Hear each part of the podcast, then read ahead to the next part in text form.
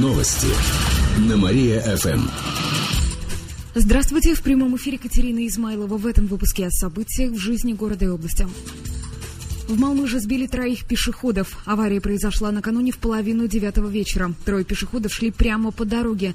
На них наехал водитель и скрылся с места. Женщина 43 лет от полученных травм скончалась на месте. Двое других, мужчина и женщина, госпитализированы.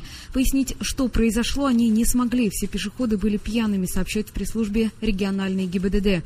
Сейчас идет розыск, розыск скрывшегося водителя, выясняет подробности аварии. Решается вопрос о возбуждении уголовного дела.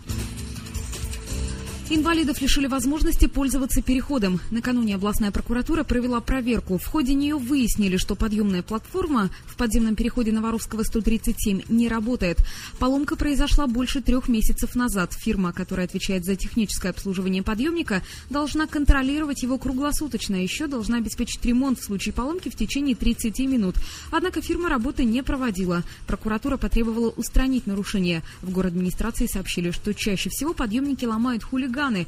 Отмечу, что в городе два подземных перехода с подобными конструкциями. Новоровского 137 и рядом с площадью Конево. А еще один надземный.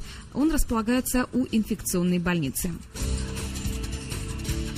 Кировским танцорам и вокалистке рекомендуют выступить на Олимпиаде. На днях в Сочи завершился международный фестиваль «Союз талантов России». Он был посвящен предстоящей Олимпиаде. Свои таланты показали около 500 участников.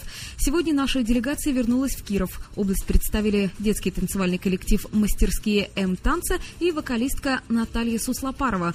Жюри рекомендовала включить их в список выступающих на концертах Олимпиады, поделилась руководитель э, танцевального коллектива Марина Балагова. Ее подопечные получили три диплома второй степени и третьей степени в нескольких номинациях, а вокалистка Наталья Суслопарова получила диплом первой степени. Напомню, что она также победила на фестивале «Утренняя звезда Вятки».